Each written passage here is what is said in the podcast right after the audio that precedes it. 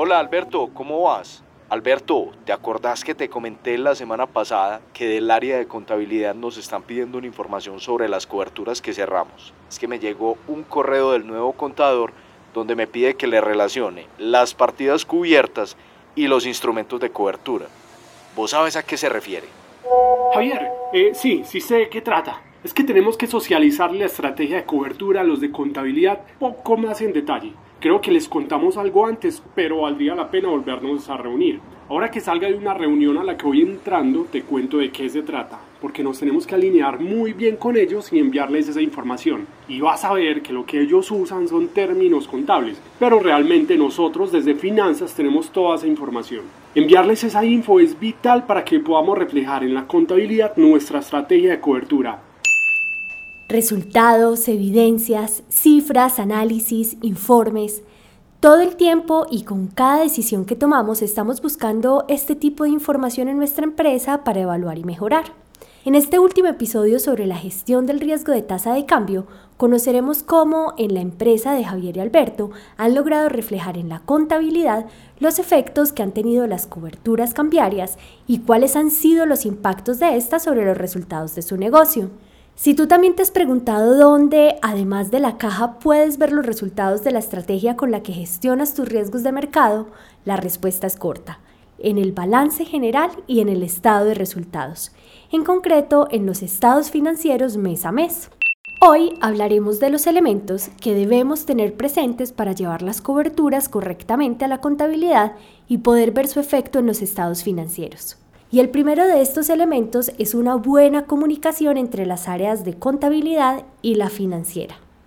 Natalia Sánchez y Fuentes, gerente estructuradora de Grupo Bancolombia, nos cuenta a continuación por qué es tan importante esta alineación con el área contable. ¿Por qué necesitamos esa conversación entre el financiero y el contador? O sea, alinear la estrategia contable de la cobertura con esa práctica contable que está haciendo la empresa se vuelve indispensable para reflejar en los resultados de las empresas toda la estrategia que los financieros venían haciendo para cubrir un riesgo, un riesgo de mercado que se estaba dando porque se estaba en este caso moviendo una moneda que teníamos exposición como puede ser el dólar.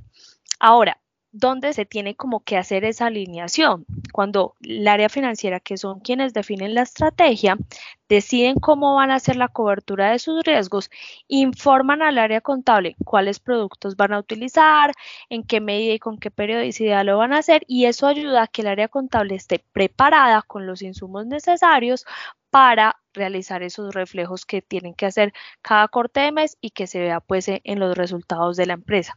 ¿Qué se busca en este caso? Y probablemente va a pasar desde el área contable, que les aclaren dudas, que les expliquen por qué están usando el producto, cómo se interpreta ese producto y de esta forma, cuando estamos alineados entre las dos áreas, pues estamos cerrando todo el ciclo de gestión de riesgos de las empresas, que al final, después de ejecutar una estrategia, ¿qué buscamos? Que se va reflejado en los resultados. Javier, hola, listo. Ya salí de la reunión en la que estaba. Te cuento entonces. Resulta que este proceso con contabilidad yo lo venía trabajando con el contador anterior el año pasado. Entonces, básicamente lo que nos están pidiendo el área de contabilidad es que les enviemos la información de cuáles son las coberturas que hemos hecho y que les relacionemos para qué hemos hecho cada una. Es decir, cuál es el pasivo o el activo que está expuesto al riesgo y que estamos cubriendo. Como te comentaba, eso es lo que nos va a permitir que él lleve todos los estados financieros para nosotros analizar al final cómo nos fue y hacer el informe de este tema. Pero lo primero sí es que les enviemos eso de las partidas cubiertas y los instrumentos de cobertura, que es como ellos lo llaman. Existen tres momentos fundamentales en la relación entre el área de contabilidad y la financiera, en lo que se refiere a coberturas. El primero de estos momentos es cuando la estrategia de cobertura está definida. Ahí es donde el área financiera suele socializar a las áreas involucradas, incluida el área contable, qué decisiones tomó para cubrirse. Usualmente allí se identifican cuáles serían las partidas cubiertas y los instrumentos de cobertura utilizados. Para mayor claridad, Natalia nos ayuda a definir cada uno de estos conceptos. La partida cubierta y el instrumento de cobertura son dos elementos que define la estrategia financiera cuando están buscando cómo gestionar esos riesgos. ¿Qué ¿Qué significa la primera? Que es la partida cubierta, es como esa variable de exposición donde nosotros estamos viendo el riesgo, por qué se está afectando.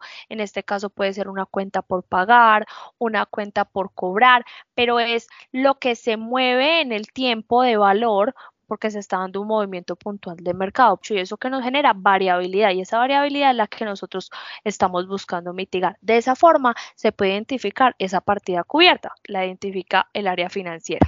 La segunda, y es el instrumento de cobertura, y es esa búsqueda que hace el área financiera con y cómo vamos a mitigar este riesgo, qué estamos haciendo para gestionarlo. El instrumento de cobertura viene a ser ese producto que se escogió desde la estrategia financiera para cubrir el riesgo de mercado al que se tenía una exposición.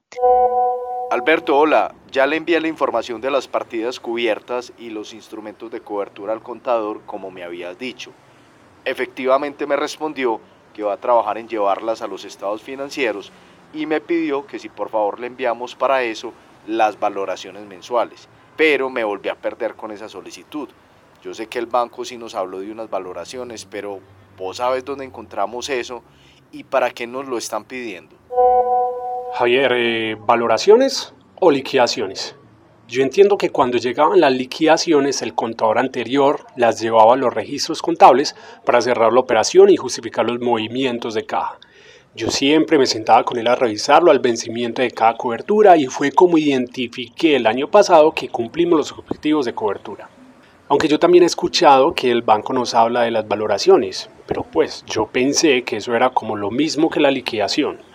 Pero si el nuevo contador las está pidiendo mes a mes, hablemos con el banco, y miremos bien qué es eso.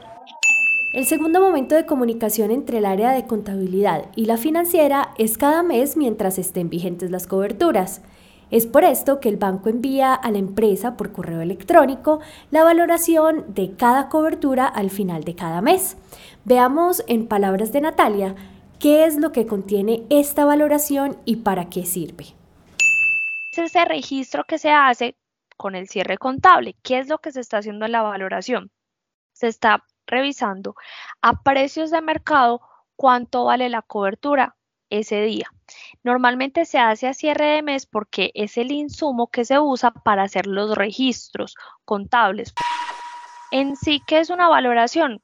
y hagámoslo en ejemplos muy sencillos, es cuánto te vale ese seguro si hoy lo fueras a usar, ¿cierto? Eh, y eso pues tiene unas metodologías detrás, pero nosotros lo que estamos viendo es el seguro hoy vale tanto dinero con los precios de mercado que existen hoy. Esa valoración puede ir cambiando en el tiempo porque las condiciones de mercado también van cambiando en el tiempo. Alberto, gracias por organizar esa reunión con el banco para lo de las valoraciones. Qué bueno que ya van a empezar a llegarle cada mes al contador al correo. Por fin ya entendimos qué es eso de las valoraciones y para qué nos sirven. Yo creo que indudablemente nos estábamos perdiendo un análisis muy importante sobre los resultados al no tener en cuenta este tema. Inclusive también te cuento que el contador me dijo que para ver entonces cómo nos va con esta estrategia de cobertura que tenemos montada, ya solo nos queda esperar la liquidación en la fecha de vencimiento y que con el balance que él nos entregue vamos a poder analizar mejor todos los resultados. El tercer y último momento en el que contabilidad y el área financiera deben comunicarse es el momento de la liquidación de la cobertura, que es cuando ocurre realmente un movimiento de caja en la empresa, por las compensaciones que pueden hacerse efectivas al vencerse cada instrumento o cobertura.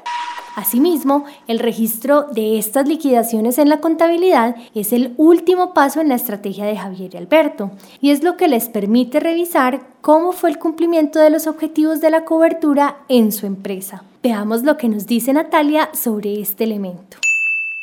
Y la liquidación es ese flujo que afecta la caja. Es lo último que se recibe. Puede ser uno o varios flujos, depende del instrumento de cobertura que se esté usando.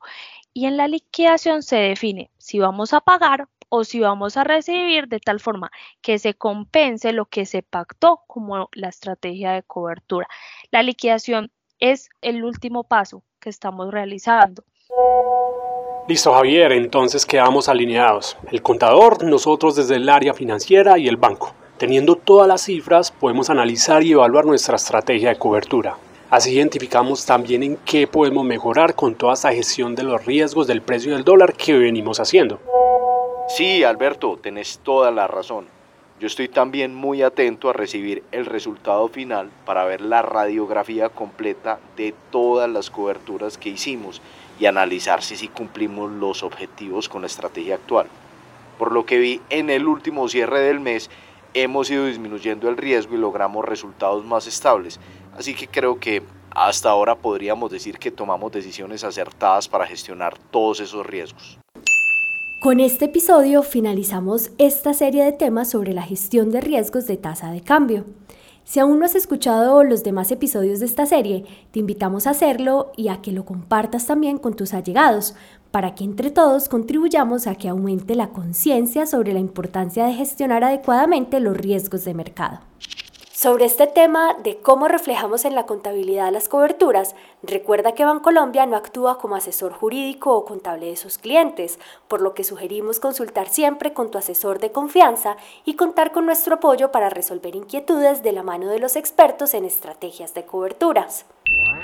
Y recuerda, si deseas contactarnos para conocer más sobre cómo puedes gestionar estos riesgos en tu negocio y las alternativas que tenemos para tu empresa en Bancolombia, puedes escribirnos al correo que aparece en la descripción de este podcast y desde el equipo de la mesa de dinero te daremos respuesta.